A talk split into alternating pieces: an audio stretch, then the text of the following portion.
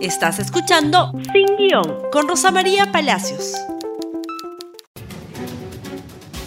Muy buenos días y bienvenidos nuevamente a Sin Guión. Empezamos la semana cargados de información. Han sucedido muchas cosas este fin de semana.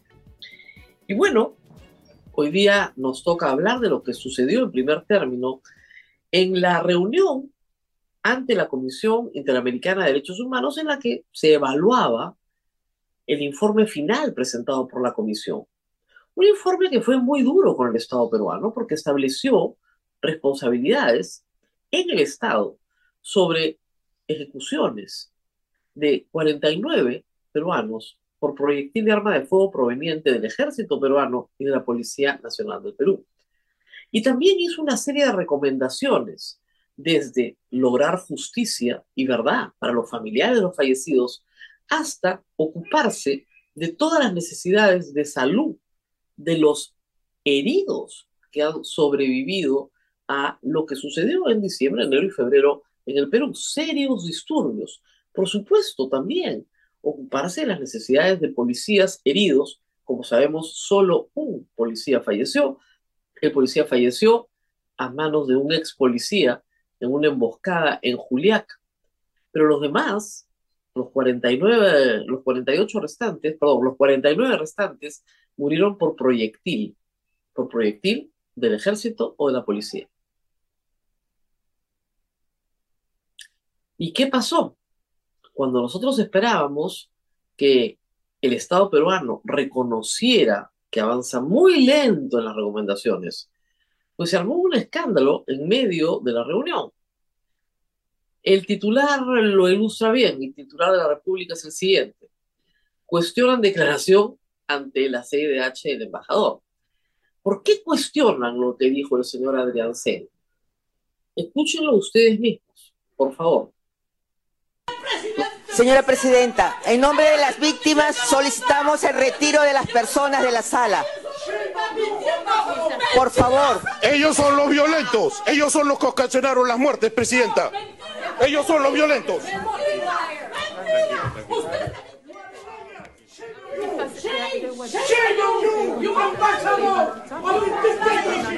Are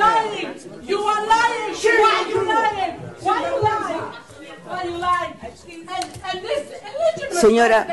Dina Boluarte needs to go. I, I, can we, uh, security, can you please escort?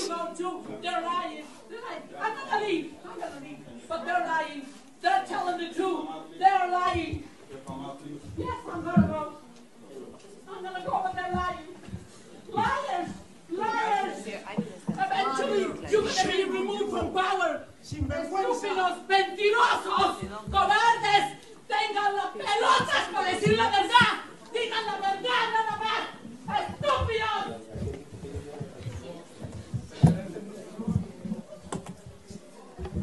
Señora Presidenta, por favor. No. Uh, can I, can I please ask the Commission to... Ahora pido que la Comisión responda a lo presentado por la sociedad civil y el Estado. Comisionado Bernal. Yo también eh, eh, quisiera eh, aprovechar esta primera intervención por parte de la.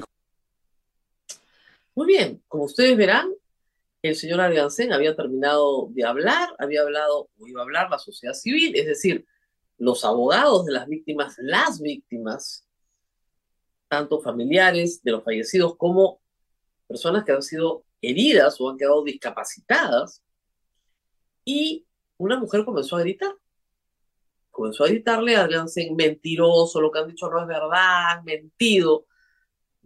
Tenía razón para decirlo, en cierta forma pero no las formas, ¿no? O sea, el fondo era correcto, el señor Alacén lo ha dicho toda la verdad. Las formas son las incorrectas y todas las partes pidieron que se retiren. Pero a Alacén se le sale de adentro. Ellos son los violentos. Ellos son los que ocasionaron las muertes. Y esa es la posición del gobierno de Ina Boluarte.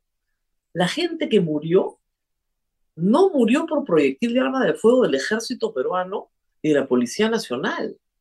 Murió porque otros violentos causaron sus muertes. O si murieron así, murieron por provocar a la autoridad. y merecían estar muertos. Desde el punto de vista diplomático es una frase infeliz y supongo que desde el punto de vista de la apreciación de la Comisión Interamericana de Derechos Humanos también va a ser una frase infeliz, porque da cuenta de cuál es la posición del Estado peruano, repito, posición que ha tenido Dina Boluarte y Alberto Tarola, aunque han cambiado muchas veces el discurso, los ponchos rojos bolivianos, las balas Dundum, la avalancha, eso lo escuchamos a Dina Boluarte ante la prensa extranjera. O el señor Alberto Tarola salir a gira en Europa y decir a Radio France que había sido el narcotráfico el que había causado las muertes, pero nunca reconocer que las balas salen de armas puestas por el Estado peruano en las manos de militares y policías. Y esa es la causa de la muerte. Adrián Sen se deshizo en explicar las indemnizaciones que habían recibido y como veremos más adelante también le echó la culpa a Pedro Castillo. Pero hay un factor que hay que considerar y que es importante. Tenemos un nuevo canciller, un nuevo canciller que ha dicho en RPP este fin de semana que no recuerda haber dicho que el mandato de Dina Boluarte procede de un fraude. En su cuenta borrada de Twitter está claramente establecido. Tampoco recuerda haber criticado a Dina Boluarte en nada. En su cuenta borrada de Twitter está claramente establecido. Pero lo que no puede borrar son sus artículos del comercio en la página editorial.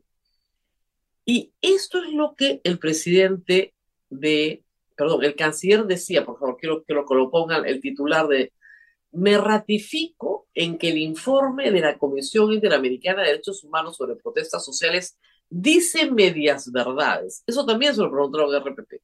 Y ahí no podía decir, no me acuerdo, ¿no es cierto? Dijo que lo había leído tres veces, las 300 páginas, y que omitió cosas importantes y dijo medias verdades. Muy bien. Vamos a poner exactamente un párrafo central de ese artículo para que vean lo que piensa el actual canciller del informe de la Comisión Interamericana de Derechos Humanos. Esto es más grave que lo que ha dicho Sen. La Comisión Interamericana de Derechos Humanos abortó la oportunidad de ser honesta y veraz, demostrando cuán inútil y tendenciosa puede llegar a ser, o sea, el desprecio absoluto. Dicho esto, el informe de la CIDH no es un pronunciamiento jurídico, es un recuento selectivo, impregnado de apreciaciones políticas. Los comisionados solo recibieron a los familiares de las víctimas civiles reportando contusiones, coágulos y más. Qué horror, Dios mío, hay un chico parapléjico, en fin. No le preguntaron nada a los familiares de los uniformados asesinados o heridos. Todo eso es falso. Este es el actual canciller que tenemos. Todo lo que dice ahí es mentira. Todo lo que dice es mentira. Y ese es el actual canciller. Entonces, eso es lo que puede esperar la Comisión Interamericana de Derechos Humanos de las autoridades peruanas. Ese, ellos son los violentos, ellos causaron las muertes que se les ha de hacer en la misma posición del canciller actual, es en la misma posición del señor eh, primer ministro y de Dina Boluarte. Pero todo eso no representa a la opinión pública peruana, representa los intereses del gobierno de turno y de las posiciones ideológicas contra organismos internacionales que pueda tener el señor, este, el señor eh, González Olachea, que está visto que si trabajara para la Comisión Interamericana de Derechos Humanos, de repente cambiaría de opinión, como cambió de opinión cuando trabaja para Dina Boluarte. El asunto está lejos de terminar, pero es bueno repetirlo una y otra vez porque algún día Dina Boluarte, Alberto Tarola y todos los demás serán juzgados por esto. 49 muertos por proyectil de arma de fuego que procede del Estado peruano. No de ellos, no del narcotráfico, no de los ponchos rojos, no de la minería ilegal, que por supuesto que hay minería ilegal, por supuesto que hay por supuesto que hay narcotráfico, y sí, seguramente a los bolivianos les puede interesar entrar al Perú, tal vez, de eso es cierto en el contexto de estas protestas. ¿Qué más tenemos, por favor? Algo más tenemos. Eh, bueno, al final de la reunión, la presidenta de la sesión le dijo a los presentes, parece que las investigaciones no están avanzando. Y esa es la verdad. Y esa es la absoluta verdad. El problema acá es que hay un conjunto de familias a las cuales les imponen costos enormes, como viajar a Lima, costos hasta por el escaneado de hojas del expediente, costos y costos y costos, y en concreto no hay nada. Al oficial Sonco, por si acaso, al que muera el suboficial, sí, le detuvieron a sus asesinos. ¿eh? Presuntos tendrán que ser juzgados, pero por lo menos están detenidos. ¿Y para el resto de las familias, de los fallecidos, no hay un detenido. Ni siquiera hay un imputado. Todo está en fase de investigación preliminar no concluye ni la investigación preliminar.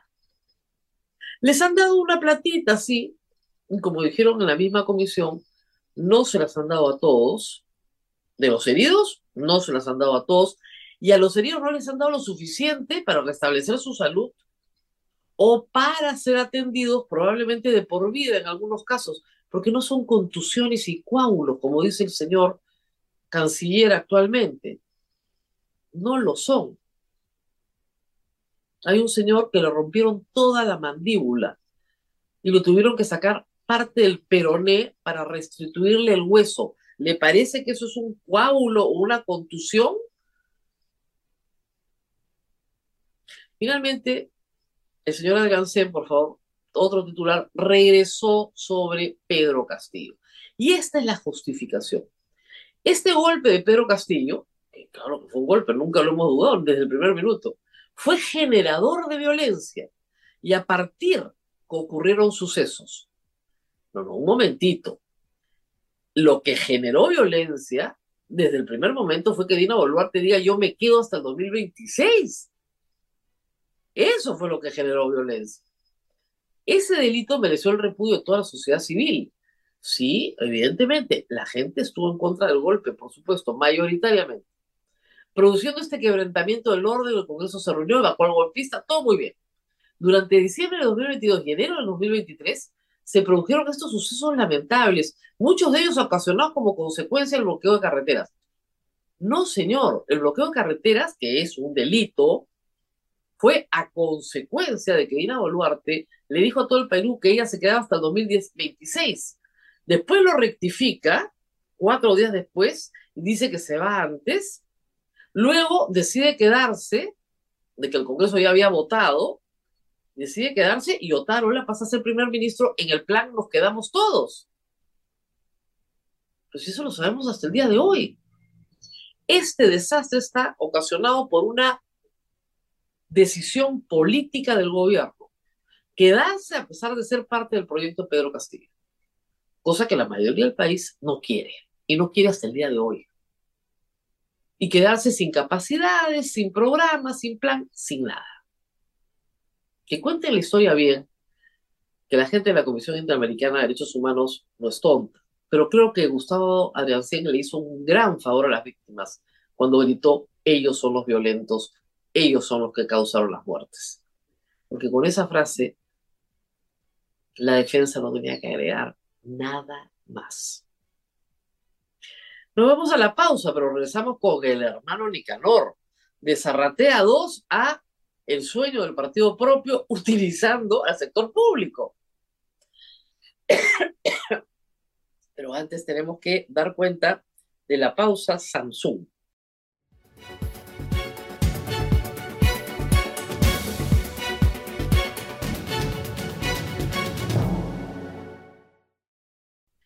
Bueno, el lunes pasado, ustedes recordarán, después del reportaje de Cuarto Poder, en el que se explica que un equipo de la Unidad de Investigación de América había estado nueve meses vigilando la, residencia del señor Nicolás Boluarte, ¿no es cierto? Se detecta que el señor Nicolás Boluarte recibe a un alcalde de Cajamarca, el alcalde de Ñango, el señor Nixon Hoyos, y nueve días después el señor Nixon Hoyos tiene 20 millones de soles para obras públicas en un distrito de 1.400 habitantes. A la señora Boluarte le dio pataleta, salió y dijo que su hermano era honrado, que los hijos de sus padres eran honrados y que su hermano se podía reunir con quien se le pegara la gana. Así, a lo mexicano. Con quien se, no con quien le dé la gana, sino con quien se le pegara su gana. Muy bien. Pues, además, desafió a los medios, ¿no? Dijo que tenían que rectificarse, algún día van a tener que pedir disculpas. Entonces, varios colegas, Hildebrand en sus 13, punto final, cuarto poder, patitas para que te quiero, vamos a contar toda la historia de Nicanor Boluarte. Entonces Arrateados ha comenzado a crecer y tiene varias ramificaciones. Empecemos con el alcalde Nixon Hoyos. El alcalde Nixon Hoyos, en un video difundido o conseguido por Hildebrand en sus 13, pues reconoce que su tío Joaquín Ramírez, sí, Joaquín Ramírez, el que está procesado por lavado de activo, que tiene sus bienes embargados, que es ex secretario general de Fuerza Popular y alcalde de Cajamarca, su tío Joaquín Ramírez lo había ayudado a conseguir estos millones. Reconoce que su tío Joaquín Ramírez lo ayudó a conseguir 19.2 millones de soles. Esto en una ceremonia en donde se abrazan, porque es como si se hubieran sacado la lotería tío, tío, el alcalde distrital de Nanchoc, Nixon Hoyos, tiene este video que ponemos a su consideración. Por favor, veanlo. Y también gracias a la persona que, como yo siempre digo, me inicié en la carrera política por él. Y me refiero a quien le digo, mi tío, con mucho cariño, Joaquín Ramírez, que también no nos olvida y siempre está perenne para acuerdos políticos de gran envergadura. Y es por eso, es por eso, mis hermanos, que les vengo a dar una noticia, una noticia que ha retumbado nuestra actividad política en Lanchou. Es que el día de ayer, mediante ley número 31912, ley que aprueba créditos suplementarios para el financiamiento de mayores gastos asociados a la reactivación económica, la respuesta ante la emergencia y el peligro inminente por la ocurrencia del fenómeno del niño para el año 2023. Para este año, señores, el gobierno central nos está financiando con cinco obras, no para el próximo año, sino para este año.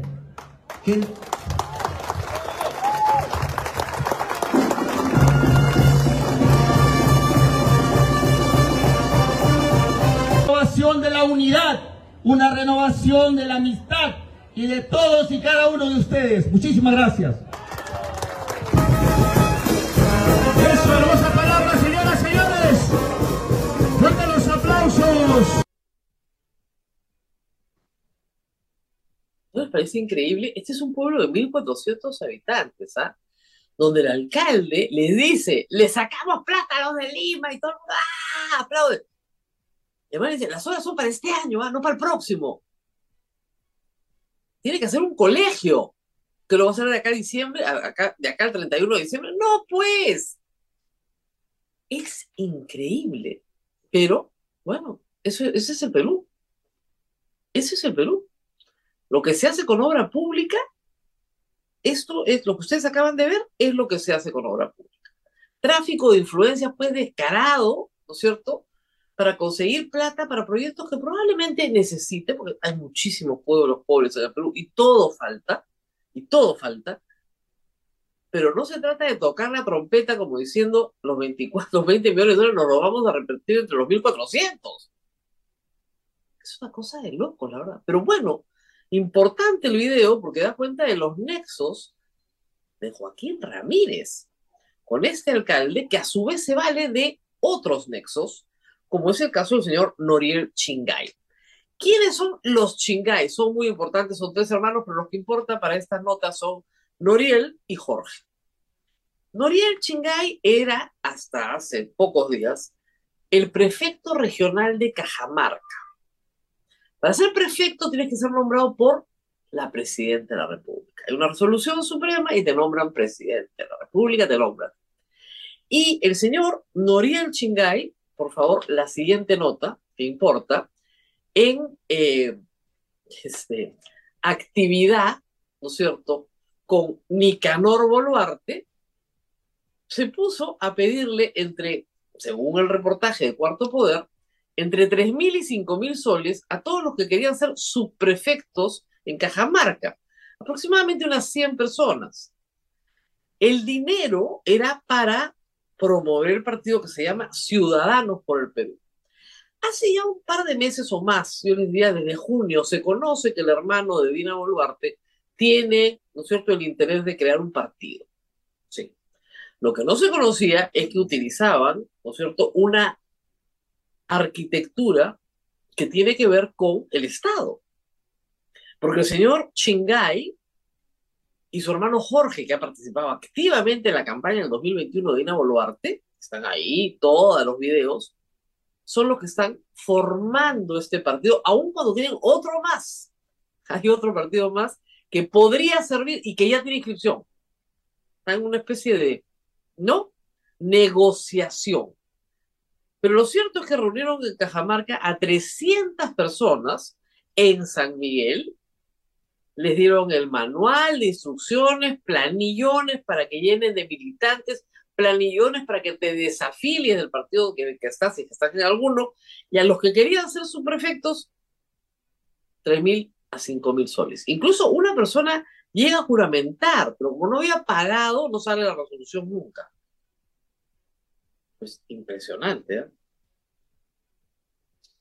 Entonces sí, pues el hermano de Dinja puede hacer un partido político, ¿sí? y puede hacerlo con quien se le pegue la gana, pero cuando su brazo, ¿no es cierto?, organizativo es prefecto de su hermana y pide plata para que te hagan su prefecto, la cosa cambia, ¿no? Hay dos testimonios, uno eh, que ha permanecido confidencial y el otro es el de Godo Vázquez Becerra, ex consejero regional de Cajamarca. ¿Qué va a decir ahora la señora Boluarte? Mi hermano puede convocar a quien se le pegue la gana. No, pues bien difícil, ¿no? Bien difícil. Porque hasta acá estamos hablando de la estructura del Estado, utilizada para la creación del partido político de la hermana de la presidenta.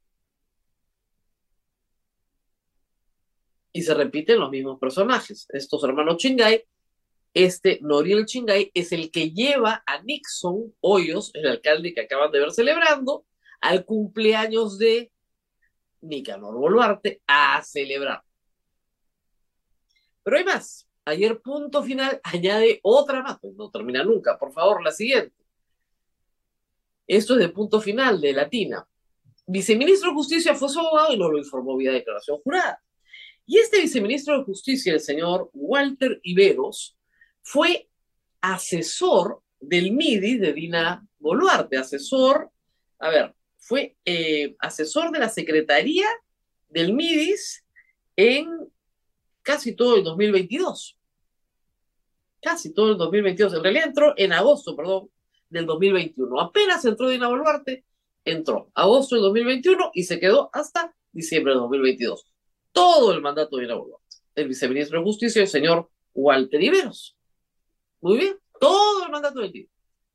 Termina el mandato de Dina como ministra de la mujer y él pasa, porque sigue en carrera, y termina siendo viceministro de Justicia. Pero venía desde el 2015, el gobierno de Humala, trabajando en cada lugar a donde se movía el señor Boluarte. El señor Boluarte fue viceministro del señor Maurat en trabajo. Ahora es ministro de Trabajo, ¿no? Qué raro. Y el señor Nicaragua Boluarte, el viceministro, y este señor Walter Riveros entró a trabajar al Ministerio de Trabajo y trabajó con él. Cuando se mudó a Cencico, se mudó con él. Pero la historia viene porque el año pasado el señor Nicanor Boluarte tenía un proceso judicial, una investigación en realidad fiscal, no había empezado el proceso judicial, una investigación fiscal, porque había sido gerente municipal de la municipalidad de Comas y había una investigación. Y el señor era asesor de la Secretaría del MINIS, funcionario público, y al mismo tiempo abogado del hermano del presidente. Y eso lo tienes que poner en tu declaración jurada de intereses. Él se ha defendido diciendo que no, que en la declaración jurada de intereses solamente van procesos judiciales en los que interviene como abogado. Y él no intervino en ningún proceso judicial, sino en una diligencia fiscal de investigación. La investigación se archivó, por supuesto, claro que se archivó. Y el señor se olvidó de contarlo. Pero ahí vamos de nuevo. El señor hermano de la presidenta de la República tiene vínculos más que directos con funcionarios públicos.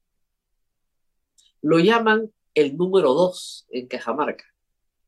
Entonces, sí, pues puede andar con quien se le pegue la gana, pero tiene que responder por tráfico de influencias, por colusión y otros delitos por los cuales ya se le está investigando en el caso del alcalde de San Miguel de Ñanchoc y de, eh, ¿cómo se llama? Y ahora va a tener que agregarse otras cositas más, porque eso de andar pidiendo plata, o sea, el señor Noriel Chingay para poder hacer a todos estos subprefectos tenía que tener la bendición del Ejecutivo, ¿no? Solito no iba a hacerlo. ¿Y de dónde iba a salir esa bendición? Deberían prohibir los subprefectos, la verdad. Hasta los prefectos deberían prohibirse en el Perú. No son más que fuentes de corrupción, como este caso que acabamos de escuchar. Pero en fin. Y muy bien, esto ha sido todo por hoy. Compartan este programa y nos vemos nuevamente el día de mañana. Hasta pronto. Gracias por escuchar Sin Guión con Rosa María Palacios. Suscríbete para que disfrutes más contenidos.